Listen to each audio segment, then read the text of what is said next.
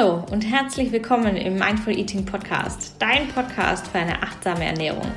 Hier verbinden sich Ernährung, Achtsamkeit und praktische Umsetzungstipps zu einem absoluten Powerbooster für deine Energie. Denn nur wenn du in deiner besten Energie bist, kannst du in deine High Performance kommen, die beste Version deines Selbst sein und aus deinem Leben das Beste machen. Der Mindful Eating Podcast hilft dir dabei, deine Ernährung hierfür optimal zu nutzen. Mein Name ist Isabel, ich bin die Gründerin der Mindful Eating Ernährungsberatung und Host dieser Show. Ich wünsche dir viel Spaß bei der heutigen Episode.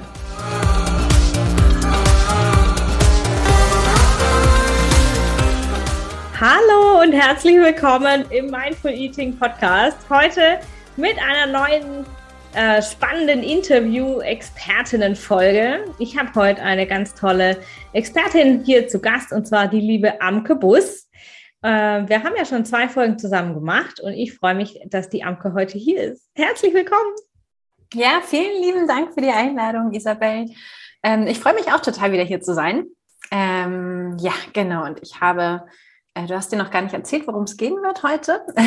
genau.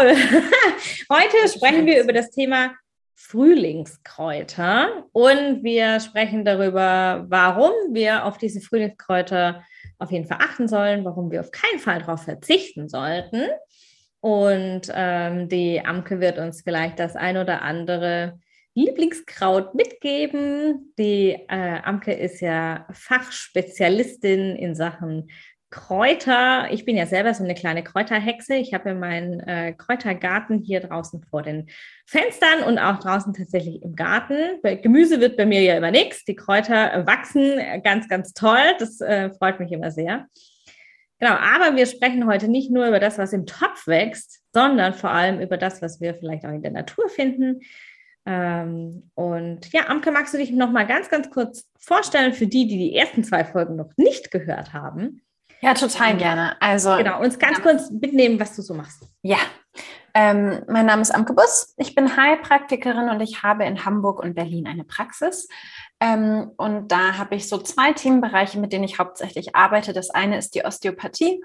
Ähm, für die die Osteopathie nicht kennen, das ist eine sogenannte manuelle Therapieform, das heißt mit den Händen arbeitend ähm, so das Klassische sind so Rückenschmerzen, was man da aus dem Bereich kennt. Man kann damit aber auch Verdauungsbeschwerden und Kopfschmerzen und ähm, Schwangerschaftsbegleitung, Zyklusbeschwerden, alles, also es ist ein sehr breites Feld, was man damit behandeln kann. Ähm, und das zweite große Thema, der zweite große Themenbereich, das sind ähm, die Heilpflanzen und in meinem Fall spezifischer ähm, heimische Heilpflanzen, also hier bei uns in Deutschland. Ähm, und da vor allem eben so die Dinge, die man auch so am Wegesrand findet und alles, was so allgemein gerne als Unkraut bezeichnet wird. Ähm, also das, was ich so regulär rausreiße oder wo ich so ganz unachtsam am Wegrand dran vorbeilaufe und mir denke, oh Gott, was wächst da schon wieder? Genau. Das ist das, wo wir heute drüber sprechen. Genau, genau. Und wo wir vielleicht beim nächsten Wald- und Wiesenspaziergang mal ein bisschen genauer hingucken. Mhm. Super. Super, danke. Also ganz kurz zum Thema Osteopathie. Ähm, ich kann das jedem nur empfehlen. Ich bin selber äh, regelmäßig so drei, vier Mal im Jahr bei der Osteopathin. Und meine letzte Behandlung hat sich tatsächlich um meine Kaiserschnittnarbe gedreht. Mhm. Ja, also auch hier, ähm, wer da auch Kopfschmerzen und so und auch Verdauungsbeschwerden hat, ähm, Osteopathie lohnt sich meines Erachtens immer. Gut, aber darüber sprechen wir heute nicht. Kleiner Exkurs. Wir sprechen heute über das Thema Frühlingskräuter. Und vielleicht, Amke, kannst du uns mal ein bisschen mitnehmen. Was, ähm, warum sind diese Kräuter gerade jetzt im Frühling so besonders und warum ist es so wichtig, dass wir nicht einfach nur äh, so dran vorbeistoffeln mhm. beim Spaziergang? Ja, ähm, ich, ich kann ja mal, also es gibt verschiedene ähm, Wege, wie man mit Kräutern arbeiten kann. Fange ich, glaube ich, mal damit an. Und zwar kann man einmal aus einer ganz ähm, körperlichen Ebene so gucken, okay, gut, was machen die, also wo können ähm, Kräuter ähm, sozusagen un, unsere auf, auf so einer körperlichen Ebene uns unterstützen. Das heißt, irgendwie verschiedene Organe anregen oder ähm, auf dem Bereich arbeiten. Ähm, Sie können, man kann auch nochmal auf so einem Mineralstoff, auf so einer Mineralstoffebene gucken, so welche Inhaltsstoffe sind da eigentlich drin. Mhm. Und man kann auf einer Ebene gucken, ähm, so was für eine, ich sage jetzt mal Botschaft in Anführungszeichen haben Pflanzen oder wie können auf so einer seelischen oder emotionalen Ebene Pflanzen uns begleiten und uns bei den Themen unterstützen, die, ähm, die gerade anstehen. Und da, ähm, genau, und auf allen drei Ebenen gibt es gute Gründe, gerade jetzt im Frühling, ähm, damit zu arbeiten. Ähm, genau, und gerade im Frühling ist es ja oft so, dass Menschen Früh Frühjahrskuren machen, ähm, so um auch so alles, was so im Winter sich angestaut hat, in der Zeit, wo wir in die Inkehr gegangen sind, in die Ruhe gegangen sind, so aus dem Körper rauszuspülen und ähm, auch wieder so in die Gänge zu kommen. Frühjahrsputz ist da ja auch äh, so ein schönes Thema. Und im Prinzip ist so eine Frühlingskur einfach nur der Frühjahrsputz für den Körper. Mhm. Und ähm, da gibt es zwei Organe, ne, es gibt ein paar mehr, aber zwei Organe, die so ähm, vor allem interessant sind. Und das eine sind die Nieren, die ähm, alles, was wasserlöslich ist, aus dem Körper rausspülen. Mhm. Und das andere ist die Leber. Und da gibt es ähm, Pflanzen, die einfach unglaublich gut diese beiden Organe schön unterstützen können ähm, und so eine Frühjahrskur einfach sehr gut begleiten können. Quasi. Okay, ja, wir kennen das wahrscheinlich alle. Ne? Also ähm, keine Ahnung, ist es das klassische Detox, so diese grüne mhm. Smoothie-Kur oder vielleicht machen auch manche eine ayurvedische ähm, Reinigungswoche oder so. Also das ist ja so ganz typisch im Frühling. Und ähm, ich muss so ein bisschen schmunzeln, wo du gesagt hast, im Winter gehen wir in die Ruhe und die Einkehr. Ähm, wir haben im, im Adventskalender im letzten Dezember über äh, Ruhe und Einkehr und diesen Adventshassel gesprochen. und äh, die Tatsache, dass wir eigentlich ja viel zu viel äh, rennen, viel zu wenig stehen bleiben. Und ähm, vielleicht ist es da hilfreich, mit den Kräutern tatsächlich auch ne, wieder in die richtige Bahn zu kommen. Also wenn wir jetzt gerade schon eh so am Rennen sind, dass wir dann vielleicht tatsächlich mit den Kräutern einfach vielleicht nicht unbedingt schneller werden, sondern in eine andere Richtung gehen können, auch mhm. energetisch. Ja, ja, auf jeden Fall. Genau. Ich habe heute zwei Kräuter mitgebracht, wenn ich einfach mal direkt reinspringen soll, oder? Absolut. Ja, alles klar.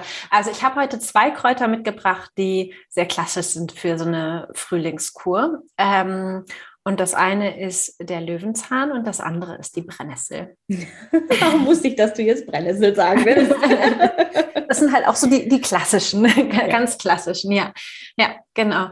Und ähm, beide, beide wirken unglaublich, also die Brennnessel wirkt vor allem stark auf die Nieren und der Löwenzahn wirkt sowohl auf die Leber anregend, der ist ja auch so bitter vom Geschmack her und auch ein ausspülend für die Nieren. Also beides sozusagen genau für diese Detox-Themen oder Frühjahrskur-Themen total mhm. gut geeignet. Ähm, und ich fange vielleicht mal an mit dem Löwenzahn, ein bisschen was zu dem zu erzählen. Ähm, also es gibt so einen schönen Satz, der Löwenzahn macht bleiche Mehlsäcke wieder munter und gibt ihnen Farbe. Also ähm, so dieses, wenn man so, so dieses Blass aus dem Winter kommt, irgendwie lange keine Sonne gehabt und dann wieder so in Gang zu kommen. Also gerade was du sagst, wenn es so darum geht, auch so einen anderen, mit so einer anderen Energie reinzukommen, mhm. ist der Löwenzahn richtig, richtig super. Ähm, und ähm, der ähm, hat mh, Ah, ich, ich habe gerade überlegt, es sind so viele verschiedene Aspekte, die man erzählen kann, womit ich anfange. Ähm, also das eine, was vielleicht vorab spannend ist, man kann alle Teile vom Löwenzahn essen. Also viele denken ja, wenn man so den Kopf abbricht, da kommt so eine Milch raus und da hat man irgendwie als Kind zumindest oft gesagt bekommen, ja, das ist giftig oder darf man nicht essen oder so. Das stimmt nicht. Das kann zwar die Klamotten einfärben, von daher. Ähm, Jetzt machst du ganz eklige Flecken. Genau, genau, die auch nicht leicht rausgehen. Von daher so ein bisschen die Vermutung, dass das den Kindern gesagt wurde, dass es giftig ist, damit die Klamotten nicht so schmutzig werden, vielleicht, wer weiß.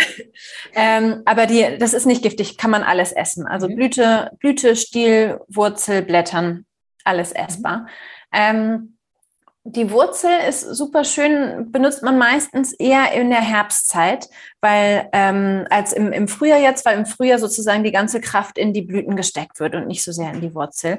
Man kann sie auch im Frühjahr jetzt essen, ist aber im Herbst spannender. Das heißt, jetzt im Frühjahr sind eben die, die Blätter und auch die Blüte interessant zu essen.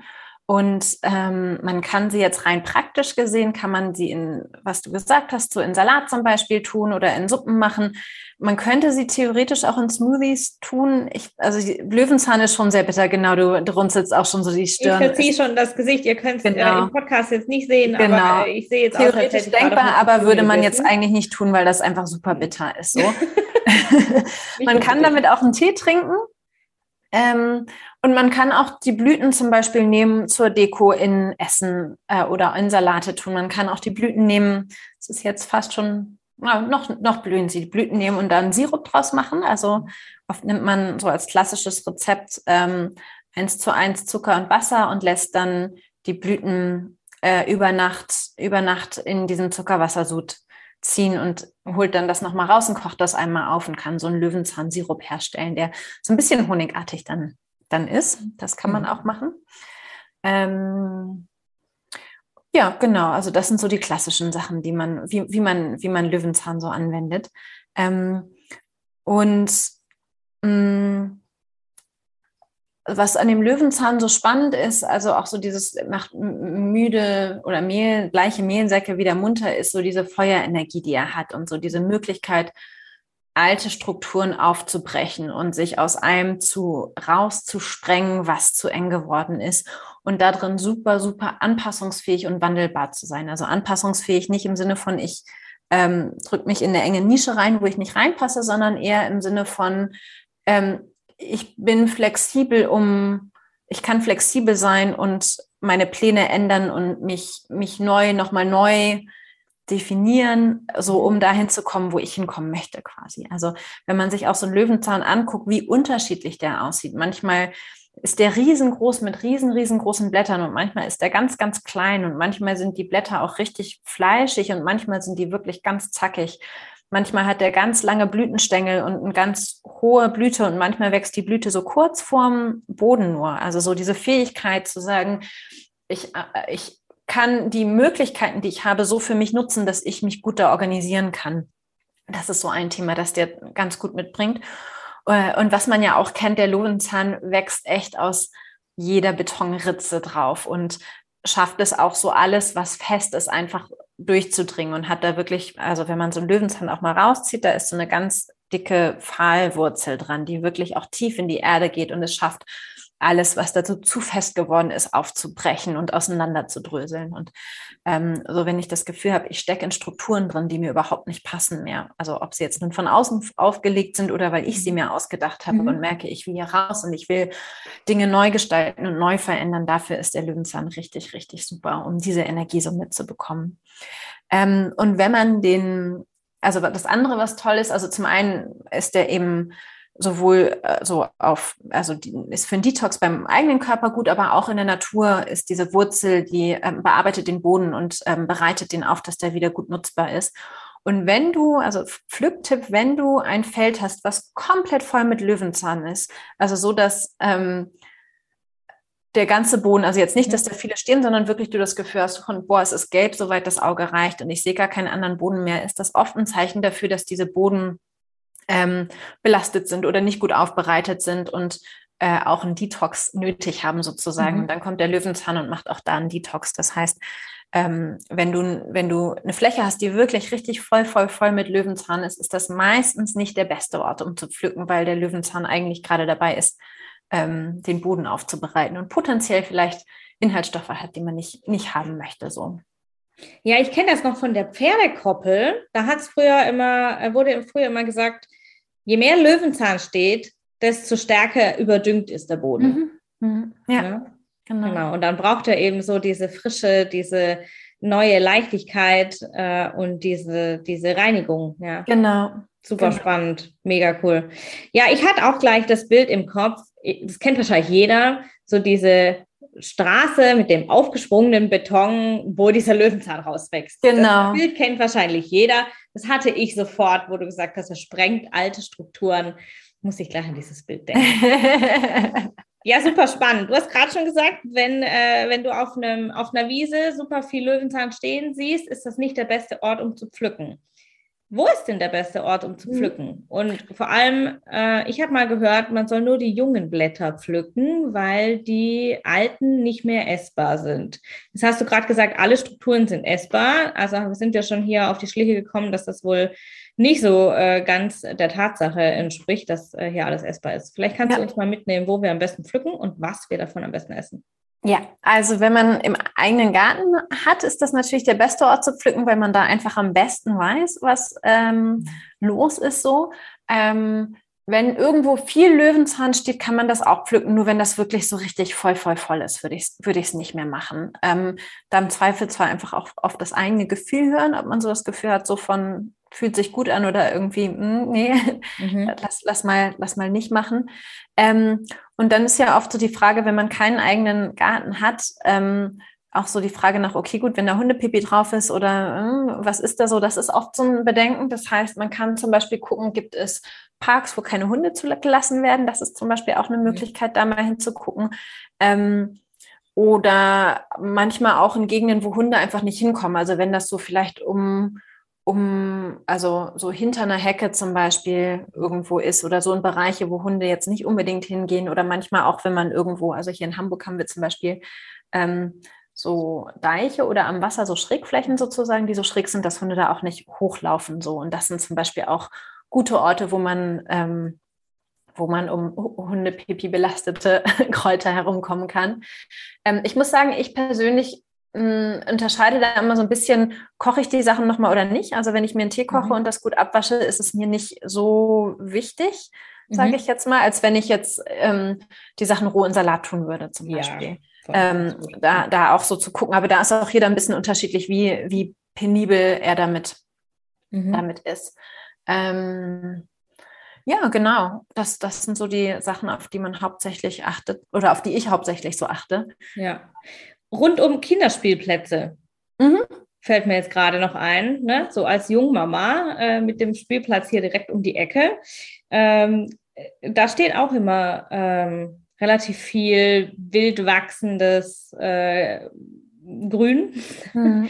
Und da sind ja auch keine Hunde zugelassen. Also da ähm, ist vielleicht auch ein ganz guter Ort. Ja genau, wo dann sich Fuchs und Hase gute Nacht sagen, so wie bei uns hier, weil wir sind ja hier wirklich äh, schon sehr draußen, ist natürlich die Sache mit dem Fuchs dann wieder was anderes. Ne? Genau. Gut, okay, jetzt wissen wir, wo wir pflücken. Was pflücken wir denn? Genau, also ähm, so ganz klassisch sind die Blätter jetzt im Frühjahr. Wie gesagt, man kann also die, genau, ach so, ja, ähm, du hattest gefragt auch mit den Blättern, ob es eine, da eine bestimmte Zeit gibt, ne? Oder mhm. erstmal was? Man kann alles benutzen, fangen wir mal so rum an. Man kann alles benutzen.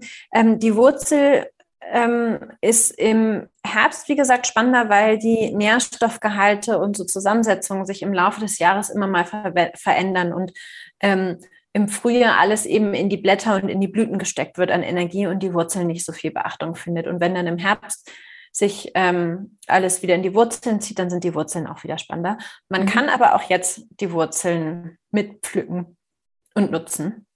Und ähm, wie nutze ich die Wurzel? Was mache ich ja, wieder? Die kannst du, ähm, also ich habe die auch zum Beispiel in Sirup mit reingemischt. Man kann die aber auch zum Beispiel rösten, also so sauber machen und dann klein schneiden und entweder rösten. So manche machen das so als Kaffee oder sowas, Kaffeeersatz, so Karob-Kaffee mäßig. Okay. Ähm, oder auch einfach als Tee mit aufkochen. Ah, oder, ja. oder auch als Gemüse mit, mit irgendwo reinschnippeln. Mhm. Okay. Mhm. Ähm, mm, und Mm. Ich, äh, ich hatte gerade überlegt, Blätter weil du sagtest, wir noch. Die Blätter. Vor der, genau, die Blätter ja. vor der Blüte oder nach der Blüte. Da hatte ich gerade noch mal überlegt, es gibt bestimmte Pflanzen, die haben nach der Blüte ähm, einen zu hohen Gehalt an bestimmten Stoffen, dass die nicht giftig sind, aber nicht mehr ganz so, so gut verwertbar sind. Aber ich habe gerade noch mal überlegt, aber das, also für, die, für den Löwenzahn weiß ich das eigentlich nicht, dass das so ist. Es kann sein, dass der nach der Blüte noch mal seinen Geschmack verändert und dann mhm. nicht mehr ganz so lecker ist. Das ist häufig, häufig auch bei bestimmten Kräutern der Fall. Aber ich, also ich, ich pflück die noch nach der Blüte. nach der Blüte noch. Okay. Nach der Blüte noch. Ja. Genau. Und genau, und die Blüten, wie gesagt, kann man auch nutzen. Die Stängel selber, also man kann halt alles nutzen. Die Stängel selber sind jetzt nicht so, nicht so spannend, finde ich, zum Essen, aber die Blüten finde ich auch total schön. Ich zerrupfe die auch manchmal und wenn ich zum Beispiel eine Suppe mache, streue ich einfach die Blütenblätter hinterher so oben drüber, dass das hübsch aussieht. So, wenn man die so im Ganzen lässt, dann hat man sehr viel Fluff im Mund, sage ich jetzt mal, so auf einmal. Ähm, von daher würde ich also finde ich es einfach im Ganzen nicht so schön, aber die äh, auseinander streut und dann die einzelnen Blütenblätter so über, über Suppen oder über Salat drüber sieht auch total schön aus und kann man so auch gut nutzen. Okay. Und jetzt nochmal zurück zu meiner Frage mit den Blättern. Mhm. Weil, ähm, also wie gesagt, früher hieß es zu mir immer oder zu uns als Kinder, äh, man pflückt nur die jungen Blätter. Mhm und die alten lässt man stehen, mhm. weil die alten giftig sind, nicht mehr schmecken, anders schmecken, keine Ahnung. So. Mhm. Jetzt hast du gerade schon gesagt, du pflückst sowohl vor als auch nach der Blüte. Und nach der Blüte sind die Blätter ja schon älter. Ne? Mhm. Also, ähm, was hat es da auf sich mit diesem, weiß ich nicht, Aberglauben, dass man nur die jungen Blätter pflückt? Ja. Also wie gesagt, ich hatte gerade noch mal überlegt, es gibt tatsächlich beim Schaboxkraut ist das zum Beispiel so. Eine andere Pflanze, die ist jetzt schon verblüht, die nimmt man sonst auch gerne zum äh, in der Frühjahrskur. Ähm, da ist es zum Beispiel so, dass der Gehalt an, oh Gott, jetzt ähm, hast du mich erwischt. ich weiß gerade nicht mehr, wie der Stoff heißt. Es gibt einen Stoff, ist das Nitrat? Mhm. Ich bin mir nicht ganz sicher. Es gibt einen Stoff, der, der steigt an nach der Blüte in den Blättern. Und der ist jetzt nicht super giftig, aber es, äh, man sagt leicht giftig und nicht so verträglich, einfach nicht so gut auf Dauer für den Körper. Und deswegen gibt es bestimmte Pflanzen, die man nach der Blüte nicht mehr verwenden soll. Ähm, vom Löwenzahn kenne ich das bisher nicht. Also vielleicht, ähm, ähm nee, wüs wüsste ich jetzt, wüsste ich jetzt nicht, dass das beim Löwenzahn auch so ist. Okay, also ich kann die Blätter quasi pflücken, egal wie groß, klein, lang, kurz, genau. jung, alt die Blätter sind. Genau. Das andere, was natürlich ist, ist, dass junge Blätter oft leckerer sind. Und gerade Löwenzahn mhm. ist, wenn man den noch nicht kennt, der ist wirklich sehr bitter, sehr, sehr bitter. Mhm. ähm, und vielleicht auch damit ein bisschen gewöhnungsbedürftig. Und die jungen Blätter sind oft halt ein bisschen zarter, ein bisschen frischer, noch nicht ganz so, ähm, naja, halt einfach nicht ganz so alt und hart vielleicht auch. Und von daher ist das schon auch ähm, einfach schöner, die jungen Blätter zu nehmen, so rein vom Gaumenschmaus her. Okay, also da haben wir hier einen Geschmacksbenefit für die jungen Blätter. Wer also noch junge Blätter findet, go for it. Wer die nicht mehr ganz so jungen Blätter findet, muss durch den Bitterstoff halt eben durch. Ja? Mehr Bitterstoff ist aber auch gut für die Leber. Okay, das war der Löwenzahn. Ja. Dann hast du uns noch die Brennnessel mitgebracht. Genau, genau, genau. Und die Brennnessel, mh, mm, also ähnlich wie der Löwenzahn hat die auch so ein feuriges Element, also so in, in Bewegung kommen, machen, in die Umsetzung kommen. Ähm, und der Löwenzahn hat aber auch gerade durch diese tiefe Verwurzelung mit dieser großen tiefen Wurzel, die er hat, nochmal mehr so ein bisschen was, ähm, ich sag mal, Erdenstabilisierendes sozusagen. Ähm, während die Brennnessel, ähm, die vor allem nierenanregend ist und vor allem für diese Durchspülung gut ist, für mein Empfinden eher ein bisschen was Flüssigeres hat, wenn das Sinn macht. Also so ein bisschen fluider ist und so ein bisschen mehr, wenn es so, ähm, also beide bringen, helfen dabei in Schwung zu kommen, aber so ein bisschen mehr Go with the Flow in Schwung kommen, mhm. ist das, was mhm. ich mit der Brennnessel mehr assoziiere, sozusagen, mhm. während es beim Löwenzahn eher machen und neue Strukturen schaffen und mhm. äh, altes sprengen und so geht und so diese, diese ja, so ein bisschen mehr Boden, Bodenenergie dabei ist, so während beim Brennnessel wirklich eher so dieses wirklich alles flüssig werden, alles rausschmeißen, was, was nicht mehr dient, so da ist. Ähm, genau, und der Brennnessel, die Brennnessel, ähm, also wie kann man sie verwenden? Fangen wir vielleicht damit an. Ähm, mm, ich liebe sie in Suppen. Also Brennnesselsuppe ist, glaube ich, mit meine liebste Art von Suppe. Mhm. Ähm, man kann sie auch hervorragend als Spinat verwenden. Ich persönlich mag sie als rein nur Spinat, ohne was dazu gemischt. Äh, ist sie ein bisschen pelzig, sage ich mal. Also ich finde es ganz schön, die, die äh, mit Spinat zu mischen, dass man so Hälfte Spinat, Hälfte Brennnessel macht. Das ist eine schöne Mischung. Äh, man kann sie aber auch, und das ist sehr lecker, mit Olivenöl anbraten. Und ja. dafür nimmt man eine ähm, Handvoll ähm, Brennnesseln und Olivenöl in der Pfanne und muss die relativ viel wenden, weil die sehr schnell anbrennen. Und dann werden die so ein bisschen chipsartig, weil die so kross, krosterig mhm. werden. So und dann einfach mit Salz und Pfeffer, Pfeffer ähm, äh, abschmecken. So, das sind so meine liebsten Arten, Brennnessel, Brennnessel zu mir zu nehmen. Mhm. Brennnessel kann man aber auch relativ gut in nicht zu riesigen Mengen in Smoothie packen. Also der, die Brennnessel ist nicht so bitter wie der Löwenzahn, dass die einem das so den Smoothie verhageln würde quasi. Ähm, und später im Jahr gibt es auch die Brennnesselsamen. Die sind jetzt im Frühjahr noch nicht vorhanden und nicht so wichtig, aber die sind auch ähm, später im Jahr auch total schön, so als, als Samen im Salat, also im Salat später dann mitzuessen oder auf einfach überhaupt überall da, wo man Samen drüber streuen würde, mitzunutzen. Aber das kommt erst im Laufe des Jahres und noch nicht, noch nicht jetzt im Frühjahr. Mm. Und dann ist die zweite große Frage ja immer, wie erntet man den? Weil die Brennnessel brennt ja. Wäre jetzt auch meine Frage gewesen, weil ich mache um die immer einen großen, großen, großen Bogen. ähm, also es gibt verschiedene Varianten. Das eine ist, du kannst dir einfach einen Handschuh anziehen und dann wirst du nicht gebrannt.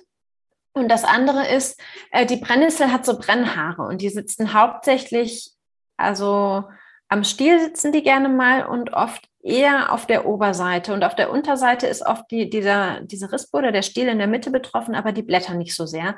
Aber das ist sehr, sehr unterschiedlich, wo diese Brennhaare sitzen. Das heißt, es gibt Brennnesseln, die kannst du problemlos von der, also Unterseite der Blätter anfassen und dann so abzupfen. Es gibt aber auch manche, die brennen dann trotzdem sehr doll.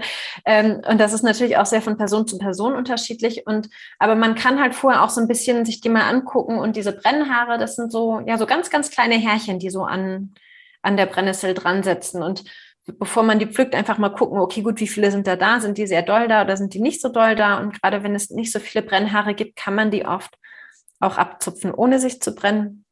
Aber man kann halt auch einfach einen Handschuh anziehen und sie dann ähm, so mitnehmen. Und die Brennhaare hören oder die Brennnessel hört auf zu brennen, wenn diese Brennhaare weg sind. Das heißt, zum einen kann man die, also wenn man sie einfach in, bei Hitze werden die ähm, abgetötet oder abgemacht mhm. sozusagen. Es muss aber schon relativ heiß sein. Also es reicht nicht. Es gibt auch Menschen, die zum Beispiel, man kann das auch als Badewasserzusatz nehmen und wenn du die Brennnessel einfach nur in die Badewanne tust bei Badewassertemperatur, das ist nicht warm genug, um diese Brennhaare abzumachen. Das heißt, mhm. schon gerne kochendes Wasser nehmen oder irgendwie auf jeden Fall gut, mhm. gut Hitze dafür nehmen. Das ist die eine Variante. Die gehen mechanisch ab. Das heißt, du kannst mit Nudelholz über die rüberrollen und dann diese Brennhaare abknicken und dann hören die auf zu brennen. Sie gehen aber auch zum Beispiel durch Öl ab. Das heißt, wenn du ein Brennnesselpesto zum Beispiel machst, ähm, auch dann durch das Öl da drin hören die Brennhaare auf zu brennen. Das sind so die, die häufigsten Sachen, wie man sich daran mag. Und ich finde, es ist manchmal auch so ein bisschen schön, also ich kenne das auch so, dass ich, bevor ich mich mal der Brennnessel genähert habe, hm, auch genau, lieber einen großen Bogen darum gemacht habe und auch sich nochmal, also so, ähm, also jetzt nicht absichtlich brennen zu lassen, aber mal zu gucken, okay, gut, wie kann ich denn mit ihr umgehen oder kann ich sie gerade zu gucken, wo sind diese Brennhaare, ist es mir möglich, sie auch ohne Hände, ohne Handschuhe mal abzuzupfen, so. Ähm, und dann auch zu sehen, und auch wenn man mal gebrannt wird, ähm, also es, mir hat sehr die Angst davor genommen zu merken, es ist auch nicht, wenn ich damit vorsichtig umgehe, auch nicht so schlimm, wenn ich mal gebrannt werde, so, obwohl ich sehr empfindlich bin und merke diesen Kontakt, den es so okay. macht. Und dann gibt es diesen schönen Spruch, macht nichts gut gegen Rheuma. Ich weiß nicht, ob du den kennst. Das ist so ein Spruch, den man früher immer gesagt bekommen hat. Also diese die Ameisensäure ist das, die in diesem Brennhahn drin ist. Und diese Ameisensäure, die soll gut für die Gelenke sein. Das heißt, wenn du die pflückst und dich daran brennst, war oft so ein Spruch, ach, macht nichts, ist gut gegen Rheuma so. Also auch da hilft es sozusagen, den Stoffwechsel lokal in Gang zu bringen, quasi. Es wirkt auf jeden Fall durchblutungsfördernd. Ne? Genau, genau, genau. Gibt auch in der Naturheilkunde mit so ähm, Brennnesselöl so Methoden, um so Rückenbehandlungsmethoden zum Beispiel, wo man explizit so ein Öl mit dieser Ameisensäure aus Brennnesseln gewonnen benutzt, um eben die Durchblutung zu fördern und die Muskulatur zu stärken. Das heißt, da fällt mir ein, das kann ich ja noch erzählen. Genau, ich habe vorhin ja nur erzählt, wie man die zum Essen benutzen kann. Ich habe gerade noch das Pesto erwähnt. Man kann sie aber auch eben nutzen, weil sie so anregend ist, in, ähm, wenn man badet zum Beispiel. Und dafür würde man Brennnesselsud kochen, das heißt irgendwie ein Brennnesseln mit einem, ordentlich Brennnesseln mit einem Liter Wasser auffüllen und dieses Brennnesselwasser dann ähm, in die Badewanne dazugeben. Zum Beispiel auch da, um so diesen ganzen Körper, die Durchblutung anzuregen und so den Durchfluss anzuregen. und wenn man Mutproben machen möchte oder ähm, Lust hat, ein bisschen mehr ähm, experimentell zu sein, kann man die zum Beispiel auch so eine Brennnesselpeitsche, sage ich jetzt mal, also so einen ganzen Stiel an Brennnesseln nutzen, um sich sozusagen, machen manche Leute für die Sauna oder nach der Sauna so, ähm, ich sag mal, den Rücken damit so, also sanft abzupeitschen quasi. Ähm, und dabei gehen halt diese Brennnesselhaare auf und man hatte genau diesen Effekt, den ich vorhin ähm, uh. Von der Therapie erzählt habe, dass man sich bewusst sozusagen diese ähm, Brenn, diese Brennqualitäten der Brennnessel auf den Körper holt, um die Muskulatur, die Blut, Durchblutung der Muskulatur anzuregen. Also gerade so, wenn man mit Rückenschmerzen und so verspanntem Rücken und sowas zu tun hat, ist das auch eine Möglichkeit. ähm, man kann sowas auch so in Form von Ritualen machen oder gibt auch Leute, die das so in, in Kombination mit Sauna machen, dass du so zwischen den Saunagängen dich damit so ähm, ab, abpeitscht, in Anführungszeichen so. Aber genau, also für die, die Lust haben, ein bisschen experimenteller damit Dinge auszuprobieren. Ja, mega mhm. spannend, ne? Also nicht nur zum Essen und zum Trinken. Wir hatten den Brennnesseltee, das Pesto, mhm. das mit den, äh, das in der Pfanne, das werde ich mal ausprobieren. Mhm.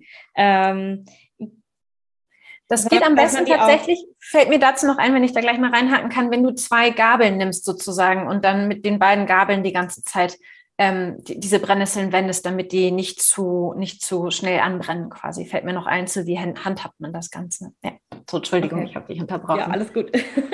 ähm, sondern dass man es auch ne, ganzheitlich verwenden kann, eben als Badewasser oder ähm, als experimentelle Sauna-Anwendung für die, genau. die ein bisschen abenteuerlich unterwegs sind. Ja. Ähm, super spannend. Ich finde es total schön, ähm, natürlich in der Küche, ja, finde ich super spannend. Ich habe mal Brennnessel-Pesto tatsächlich gehabt und finde das total lecker. Äh, selber gemacht habe ich das allerdings noch nicht, weil wie gesagt, bisher mache ich den großen Bogen. ähm, vielleicht hast du noch einen Tipp für uns, wo wir das am besten pflücken, weil ich weiß, dass bei uns die Brennnesseln quasi überall stehen. Ähm, aber wo pflüge ich die denn am besten? Mhm. Ja, ähm. Also, also abgesehen von den äh, ne, Flächen, wo wir schon drüber gesprochen haben, mm. wo wir den Löwenzahn pflücken, ne, wo kein Hundepipi in der Nähe ist. Genau. Ähm, Gibt es genau. da irgendwie einen Ort oder vielleicht auch eine Zeit, wo wir die am besten pflücken? Mhm. Ähm, also genau, auch da sind, je nachdem, was man damit macht, die jungen Blätter oft schöner, als wenn die schon ganz alt sind. Ich finde, auch da hängt es immer so ein bisschen davon ab, was man damit macht. Also wenn ich das eh zu einer Suppe puriere, ähm, ist das für mich auch okay, die nicht ganz so frischen Blätter zu nehmen quasi.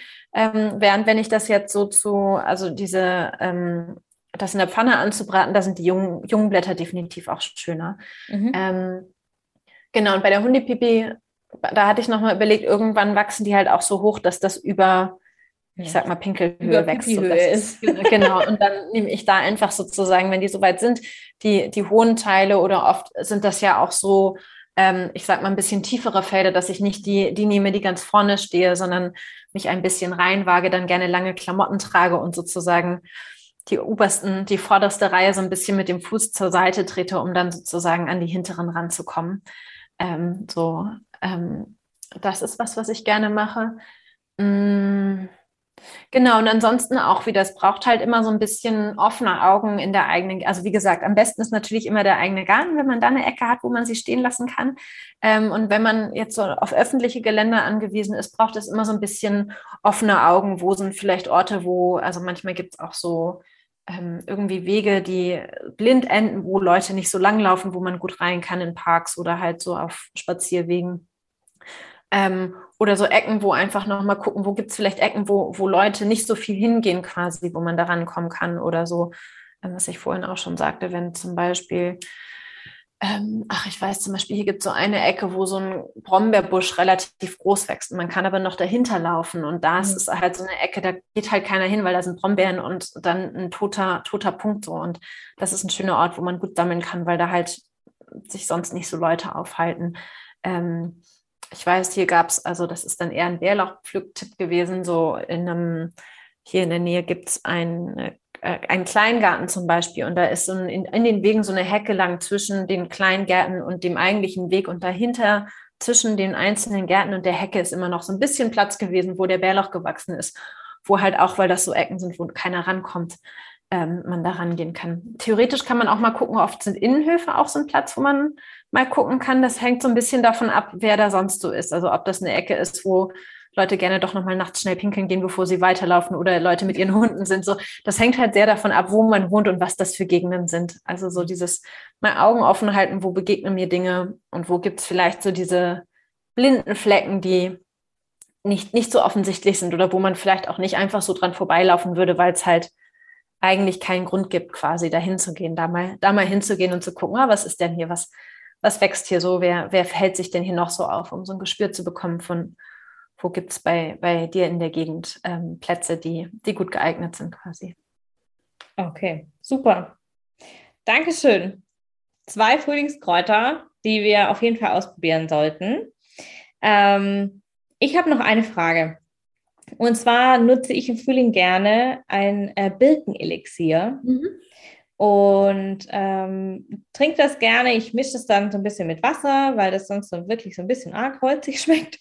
Aber ich mische es dann gerne mit Wasser und das schmeckt tatsächlich total erfrischend, total mhm. lecker. Aus dem Kühlschrank ist das echt super. Und ähm, vielleicht kannst du uns noch zwei, drei Sachen zur Birke sagen. Ja, das finde ja, ich persönlich sehr spannend. Total gerne. Ähm, Birke ist auch so eine Pionier, also wäre auch die dritte Pflanze im Bunde gewesen, die ich sonst mitgebracht hätte, weil die auch sehr, sehr klassisch für ähm, Frühjahrskuren sind. Und die Birke ist eine sogenannte Pionierpflanze. Ähm, rein jetzt von ihrem Wesen her. Das heißt, wenn du, wenn man irgendwo Schuttplätze hat oder Baustellen hat, wo also Schutt liegt oder der Boden unbearbeitet ist und da erstmal eigentlich nichts weg, dann gibt es bestimmte Pflanzen, die sind immer als erstes da. Und dazu gehört unter anderem die Birke. Also so dieses Thema Vorreiter sein, ins Neue reinzugehen, ist so das Thema, was die Birke hat. Und die Birke ist auch so die erste Pflanze, die so im Frühling oder einer der ersten, zumindest der erste Baum mit einer der ersten Pflanzen, die so im Frühling wieder anfängt aufzuwachen und den Frühling mit einläutet. Ähm, und genau in diesen beiden Themen, so dieses Aufbruch ins Neue, ist, ist das, was, was so bei der Birke thematisch so vorhanden ist. Und auch die Birke wirkt sehr entwässernd und nierenanregend, also auch ähnlich wie die Brennnessel wirklich hilft sie dazu, in Fluss zu kommen. Aber die Brennnessel, ah, mir fallen noch ein paar Sachen ein, die ich zur Brennnessel nicht gesagt habe, aber das mache ich jetzt gleich im Anschluss. Ich erzähle erstmal zur, zur Birke noch. Ähm, die Birke, mm, die hat wirklich so sehr dieses wässrige Element, dieses in Fluss kommen, fließen kommen. Die ist auch deutlich weiblicher, sage ich jetzt mal, als, als die Brennnessel und der Löwenzahn sind und dadurch auch ähm, ein bisschen sanfter in ihrer Art zu arbeiten. Mhm. Genau, und das Birkenwasser, das ist ähm, im Prinzip, zapft man dafür die Birke an. Also man macht, setzt quasi in den Birkenstamm einen, einen, äh, einen Hahn rein quasi mhm. und zapft damit das an, dass, das, dass die Flüssigkeit, die die Birke ähm, hochholt und von ihr bearbeitet wird und mit Nährstoffen angereichert wird und so weiter, die dann durch den Stamm nach oben gezogen wird, der dann abgezapft wird und auch so dieses leicht süßliche damit, holzig süßliche damit drin hat. Ähm, Genau, und der einfach ganz, also anregend, also so flüssigkeitsanregend, haushaltsanregend ist. Man kann auch, wenn man Lust auf Birke hat, ähm, da sind auch wieder die Jungen einfach am leckersten, so junge Birkenblätter zum Beispiel. In kleinen Mengen in Salat tun, aber auch ähm, sonst alternativen Birkenblättertee damit trinken, das geht auch. Und was auch sehr schön ist, ist, wenn man, wenn der Frühling losgeht und so dieses, äh, dieser ähm, Wasserfluss in der Birke auch so angeregt wird und man mal das Ohr auf eine Birke legt, dass man diesen Strom, diesen Wasserstrom in der Birke selber hören kann. Das ist auch ganz schön. Wow, also, okay. Das jetzt noch, also es ist vor allem, der, ob das jetzt noch funktioniert. Ich habe das immer nur in den Anfangsfrühlingszeiten probiert, aber kann man, kann man ja mal ausprobieren, ob das jetzt noch der Fall ist. Ist vielleicht ein guter Hinweis für mich. Jetzt bin ich auch mal neugierig zu wissen, ob das jetzt noch hörbar ist. Ja, sehr spannend. Werde ich auf jeden Fall mal ausprobieren, äh, mal an der Birke zu horchen. Wahrscheinlich, äh, wenn dann die Leute an mir vorbeilaufen, denken sie alle, uh, was ist ein Knall. Aber wir äh, haben ja alle, ähm, glaube ich, manchmal das Bedürfnis, einfach ein bisschen Ruhe zu spüren.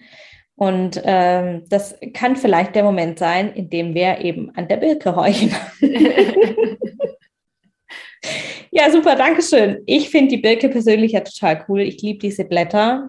Ähm, und ich habe die Birke total gern um mich rum und eben dieses Birkenelixier im Frühling ähm, finde ich total, total wichtig. Ich mache da immer so eine Trinkkur quasi, wo ich auch mehr Wasser trinke und ähm, dann zwei Gläser von diesem äh, Birken-Elixier-Gemisch äh, mir da dann täglich äh, dazu nehme. Und das ist wirklich sehr, sehr schön, weil es einfach ähm, so einen neuen Schwung bringt und ähm, man das Gefühl hat, dass tatsächlich alles Alte so erstmal rausgespült wird und das, was man nicht mehr braucht. Ne? Du hast vorher gesagt, dass das nicht mehr dient, dass wir das rausspülen, dass das losgelassen werden darf, dass es äh, dann einfach auch nicht mehr Teil unseres Lebens sein muss. Und das ähm, nutze ich dafür sehr, sehr gerne, dann im, im Frühling einfach wieder na, aus dem Quark zu kommen und wieder in die Gänge zu kommen und ähm, da was Neues anzufangen.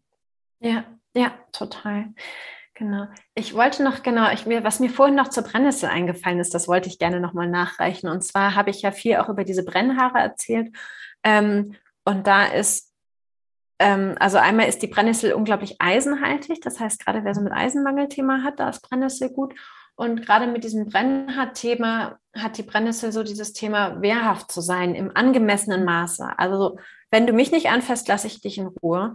Aber wenn du mir zu nahe kommst, wenn du ähm, mir wehtust oder wenn du mir was möchtest sozusagen, dann brenne ich dich und dann bin ich auch bereit, mich zu verteidigen. Und das ist so, wenn man jetzt auf emotionaler Ebene guckt, ähm, so dieses Thema von wehrhaft werden und Grenzen setzen können, Nein sagen können, ist so ein Thema, ähm, was die Brennnessel auch mitbringt. Also auch Eisen, genug Eisen zu haben, ist zum Beispiel auch was, was vielleicht kennen das die, die mal mit Eisenmangel zu tun hatten, dass man dann so feinfühlig und weinerlich wird und gar nicht guten Bodenkontakt hat. Und ähm, so über diese Eisenzufuhr hilft die Brennnessel wirklich so ähm, Nein sagen zu können, aber auch über dieses, ähm, über dieses ähm, Brennhaarthema quasi.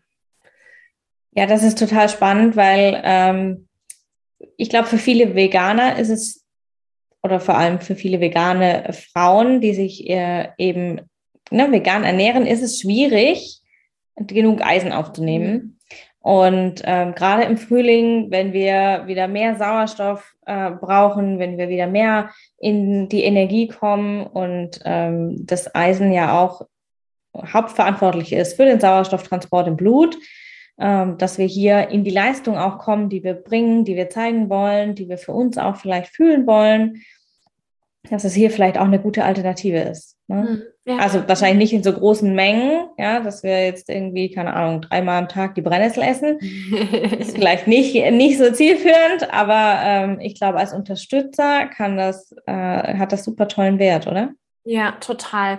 Und das ist nämlich auch noch der letzte Punkt, den ich ganz am Anfang angesprochen hatte. Ich hatte erzählt, es gibt drei Gründe. Einmal eben diese emotionale Begleitung, einmal diese Anregung der Organe und das dritte ist, dass Wildkräuter generell meistens einen viel, viel höheren Gehalt an ähm, Mineralien und Vitaminen und Spurenelementen haben als so unsere Supermarkt, als die Supermarktgeschwister sozusagen. Also wenn man sich so die Tabellen anguckt, ist das Wahnsinn, wie viel mehr an Nährstoffen wir aus Wildgemüse bekommen oder aus Wildkräutern so. Und von daher auch da, sowohl fürs Eisen als auch für andere Stoffe ist das einfach wirklich ein richtig guter Booster und es ist kostenfrei am Wegesrand und man muss keine teuren Kapseln kaufen.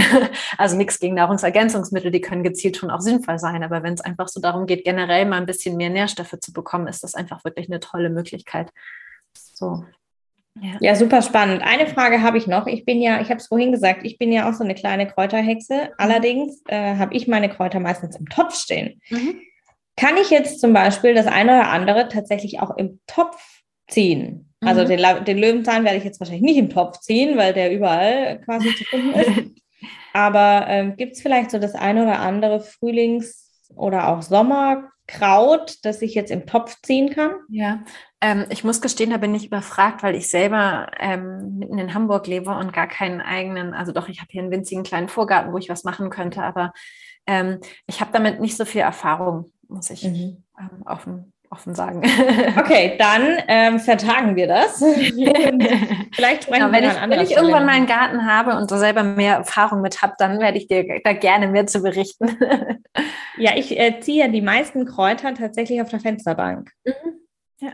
Ja, also für alle, die gerne ähm, Kräuter ziehen, ob wild oder nicht wild, ähm, die Fensterbank eignet sich da meistens ganz toll, es sei denn, du hast eine volle Südseite, da verbrennt dir dann das meiste im Sommer, aber meistens ähm, eignet sich dann das Fensterbrett ganz gut. Ähm, ich würde sagen, wir vertagen das Thema Topfkräuter auf eine andere Folge und ähm, gucken da mal, ob wir da vielleicht vorher noch ein bisschen in das Thema Wildkräuter im Topf eintauchen und ein bisschen recherchieren. Das kann ich gerne ähm, mal noch nachverfolgen. Das können wir gerne im Auge behalten. Liebe Amke, ich danke dir. Es war eine super spannende Session wieder mit dir. Ähm, ich glaube, ich werde heute Nachmittag auf meinem Mittagsspaziergang ähm, mit dem Max, mit dem Baby mal Ausschau halten nach Löwenzahn-Pflückecken, ähm, wo wir keine Hunde, Pferde, sonst was haben. Und da mal drauf gucken, wo ich da so das ein oder andere finde. Dankeschön. Das war richtig cool. Diese, diese Einladung zur Achtsamkeit in Sachen Ernährung finde ich so, so schön. Und es ist, ähm, es ist so ein ganz Jahresthema. Ne? Wir haben uns ja heute schon zum dritten Mal äh, hier jetzt gesehen und ich finde es so, äh, so spannend, dass wir immer über ein neues Thema uns unterhalten können und dass äh, die Natur einfach das ganze Jahr für uns Möglichkeit zur Achtsamkeit und zur richtig guten Ernährung bietet. Ja, ja, vielen Dank auch von meiner Seite. Es hat wieder total viel Spaß gemacht. Ich äh, könnte stundenlang einfach über Pflanzen und ihre Einsatzmöglichkeiten und äh, Eigenschaften reden. Von daher äh, danke für die Einladung. Ähm, ähm, ja, und dann auf, auf ein nächstes Mal. genau, wir hören uns auf jeden Fall wieder. Es wird natürlich wieder eine neue Folge mit der Amke geben, das kann ich schon mal versprechen. Ein neues Thema haben wir vielleicht schon. Wer weiß, auf jeden Fall finden wir ein neues Thema, da habe ich keine, keine Sorge. Wer mehr noch über Amke wissen will, ähm, verlinken wir natürlich alle ihre Kanäle in den Show Notes und ähm, genau, besucht sie auf Instagram oder auf der Webseite. Und wer in Hamburg und Berlin unterwegs ist, auf jeden Fall in die Praxis gehen. Genau, und falls du, also in Hamburg und Berlin ist, ähm, ich habe meine Osteopathiepraxen, wer Lust hat, sich ähm, mit Heilkräutern begleiten zu lassen oder da noch tiefere Fragen hat, der kann mich auch online via Zoom konsultieren quasi. Also Na, super. auch Heilkräuterberatung online an, falls, also falls Hamburg und Berlin zu weit sind. Man findet mich auch online.